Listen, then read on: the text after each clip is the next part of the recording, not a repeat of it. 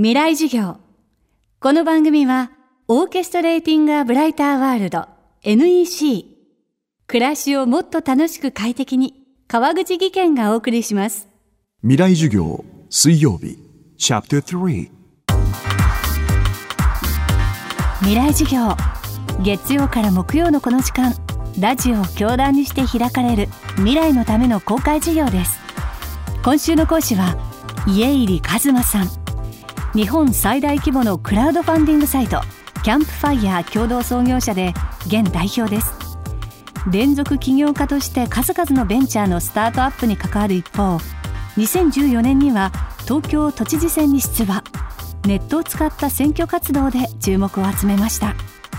現在も数多くの企業役員などを務め投資も行っています。今週は今年1000億円市場にまで拡大したクラウドファンディングの今とこれから。そして日本のクラウドファンディングの草分けキャンプファイヤーが目指すものを伺っています。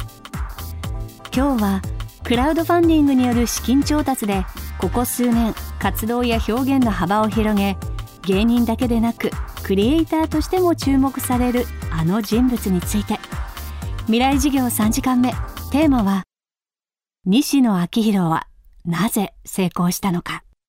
キングコングの西野さんはもう何度もキャンプファイヤーでプロジェクトを今までもやってくださっていてクラウドファンディングを語る時に西野さんの名前は外せないような状況にはなってるなという感じなんですけどこれまで小さなプロジェクトを何度も何度も立ち上げられてそのたんびに、えー、支援された方々に対してツイッターでもう全ての支援者にメンションでありがとうとかっていうのを返されたりとかしてすごい少しずつ熱量の輪を広げてった結果その、まあ、4,000万っていう金額を集められたっていうところもあると思っていてよく、まあ、クラウドファンディングやってると有名人が結局得をするプラットフォームなんでしょうと言われることも多いんですけども決してそういうわけではなくてまあ、共感をいかに作るかっていうのがクラウドファンディングってすごく大事なんですけど立ち上げたものの Twitter とか Facebook で一切つぶやかないとかどこか他人事だったりとかするともう本当に集まらないんですよ。で西野さんはもう毎回毎回全力投球で自分事として支援された方も本当に仲間みたいな感じで巻き込んでいくのでそれでファンの熱量ってどんどん高まっていくんですよね。西野さんがよく共感ではなく共犯っていう言い方をするんですよね。お金も出すしプロジェクトの手伝いもする。もうそこぐらいまで巻き込む関係性をいかに作るかっていうのがクラウドファンディングですごい重要だな。過去にキャンプファイアでこういう事例があったんですけど古民家を改装してカフェにしたいですというプロジェクトがあったんですね。で僕がなるほどなと思った事例は3万円出すと壁塗りを一緒に手伝うことができますみたいな事例があったんですね。壁を塗るなんていうのは業者さんにむしろお金を払ってお願いするじゃないですか。彼らはそうではなくてお金を出してくれたら壁塗ってもいいよっていう風に発想を変えたんですよね。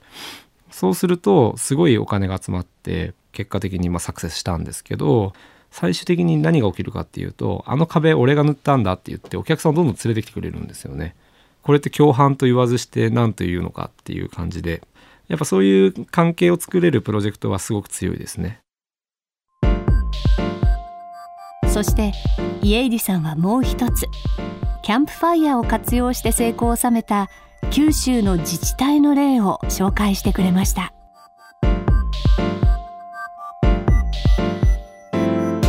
遊園地という別府のプロジェクトも遊園地という巨大な、えーと一大プロジェクトをみんなでサクセスさせてでかつそのこれをみんなで楽しむんだみたいな、まあ、ある種の共共犯関係にあったんじゃないかなっていうふうには思います。もともとが別府市の長野市長っているんですけどその市長が YouTube に動画をアップしてこれが100万再生されたら、えー、実現に向けて動きますっていうことを公言されてどういったプロジェクトだったかというと大分の別府市に寂れた遊園地があってですねでそこを、まあ、期間限定ですけどもう全てお湯浸しにしてしまって例えばジェットコースターとか観覧車とかもう全てに湯を張ってでみんなタオル1枚で遊園地を楽しむみたいなまあ、こういったことをやりたいっていうのを市長が言い出したんですね。であっという間にまあ2日か3日ぐらいで再生されてしまってじゃあやらなきゃいけないと。言った時にそのもうクラウドファンディング以外の選択肢はなかったと市長はおっしゃってたんですけど、まあ、確かに、まあ、やれないことはないだろうと思ったんですけどじゃあ税金を使ってやるかっていうとそれは難しいんですよね。こういう、まあ、確かにお客さんはたくさん来るだろうし別府市話題になるだろうとただ自分たちの血税を何に使ってんだっていう反発も大きかったと思うんですけどクラウドファンディングっていうもう純粋にそのプロジェクトを応援したい方々からだけお金を集めるというやり方で、えー、無事サクセスしたっていうそういう事例ですね。プロジェクトをやられる方々にアドバイスする時ももうとにかく熱量を伝えましょうっていうことをアドバイスしますね。クラウドファンディングっていうのはただ物を売ってるだけではないのでそこにお金を出してでも参加したいって思わせる何かこれはきっともうプロジェクトをやろうとしてる方が自分の言葉で熱く語る以外のその届き方ってないと僕は思うんですよ。未来授業今週の講師は株式会社キャンプファイヤー代表家入一馬さん。テーマは西野昭弘はなぜ成功したのかでした。明日も家入さんの講義をお届けします。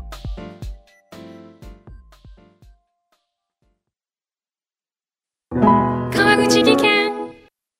階段での転落大きな怪我につながるので怖いですよね足元の見分けにくい階段でもコントラストでくっきり白いスベラーズが登場しました。皆様の暮らしをもっと楽しく快適に。川口技研のスベラーズです。未来授業。この番組はオーケストレーティングアブライターワールド NEC 暮らしをもっと楽しく快適に川口技研がお送りしました。